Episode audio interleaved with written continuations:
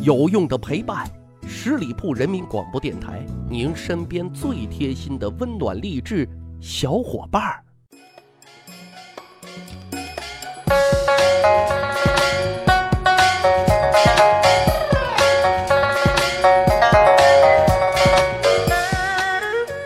十里铺人民广播电台，趣吧历史，增长见识，密史趣谈。我是大汉。这世道啊，其实一直都是软的怕硬的，硬的怕横的，横的怕愣的，愣的怕不要命的。今天节目咱们就讲一位不要命的猛人。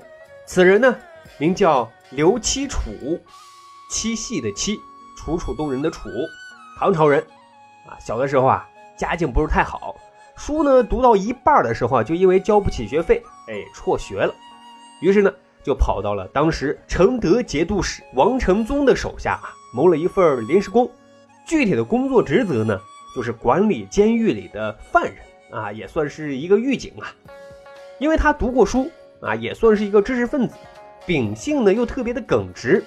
有一次呢，有一个平头老百姓啊，因为拒绝缴纳政府的苛捐杂税，被关进了大牢。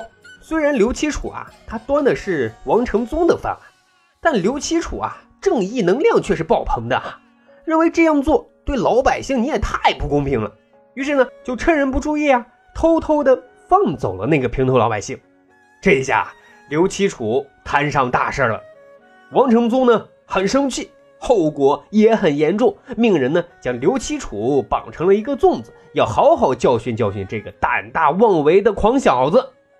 此时，我们再来看看刘七楚，面无惧色啊，因为他有那一根筋的气质啊，因为坚信自己的行为啊是正确的，就现场啊跟他的顶头上司开展了一场辩论，还越说越激动，最后呢做出了一个令现场所有人啊都心惊肉跳的举动，什么呢？用自己的脑袋啊使劲的呢去撞地啊，直到撞的是头破血流啊。王承宗都惊呆了，这是要玩命的节奏啊！就觉得这人留在身边，那就是一个定时炸弹啊，还不如赶紧送走。于是呢，机缘巧合，在王承宗的极力推荐下，刘七楚竟然被唐敬宗啊破格录用为左拾遗啊！这是一个什么职位呢？一个专门向皇帝挑刺儿的这么一个岗位。再说说唐敬宗，继位那年。才十六岁啊，还是一个少年，是一个超级爱睡懒觉的一个领导。每天早上的办公会议啊，大臣们早就到了，唐敬宗呢却还懒在被窝里啊，不肯起床。据说啊，一些年老体弱的老干部啊，经不起这么折腾，因为等的时间太长了，经常在会场上啊就晕倒了。那作为谏官啊，一个正能量爆棚的好谏官，刘七楚决定啊，要向皇帝。讨一个说法，说这天啊，上朝开会，参会者除了主持会议的唐敬宗之外，哈，所有的人都准时到会了。直到大臣们都等的是口干舌燥、四肢僵硬、满腹牢骚的时候啊，这才看见唐敬宗啊，揉着惺忪的睡眼，姗姗而来。唐敬宗呢，还没有宣布会议开始，刘七楚就率先开炮。陛下年纪轻轻，正是精力旺盛的时候，本应该把大好的年华用来治理国家，现在却吃喝玩乐样样在行，日上三竿才起床，这是要做甚呢？这是给唐敬宗当头一棒啊！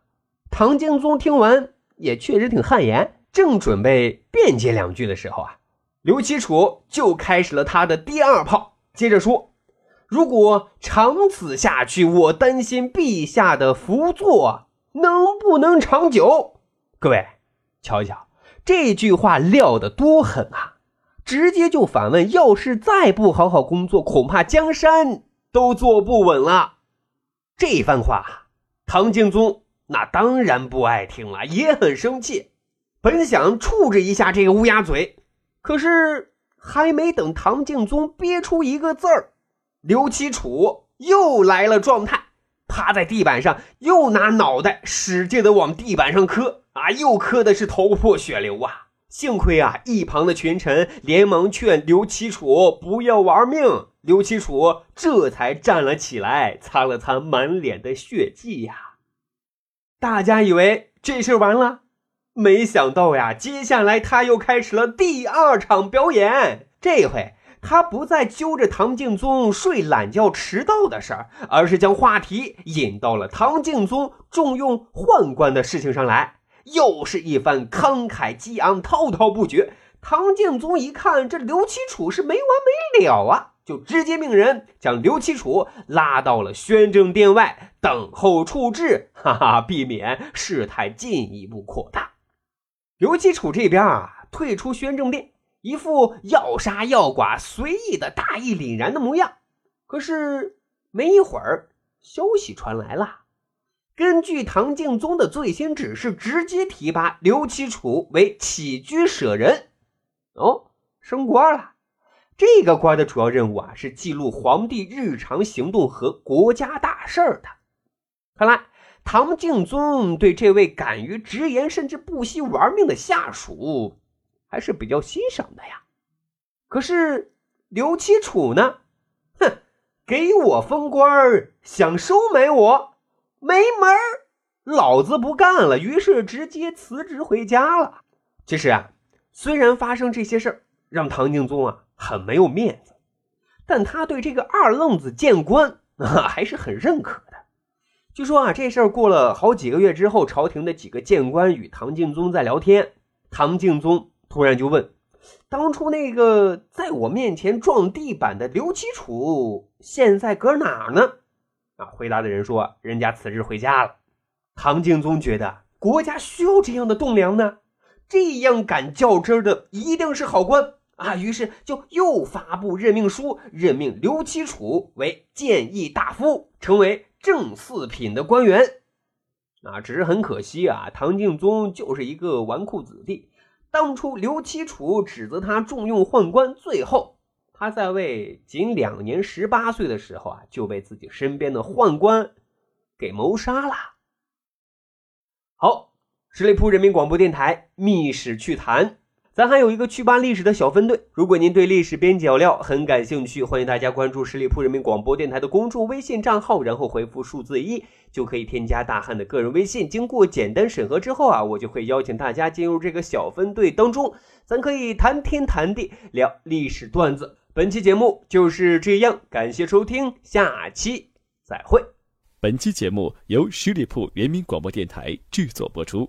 了解更多的资讯，请关注十里铺人民广播电台的公众微信和新浪、腾讯的官方微博。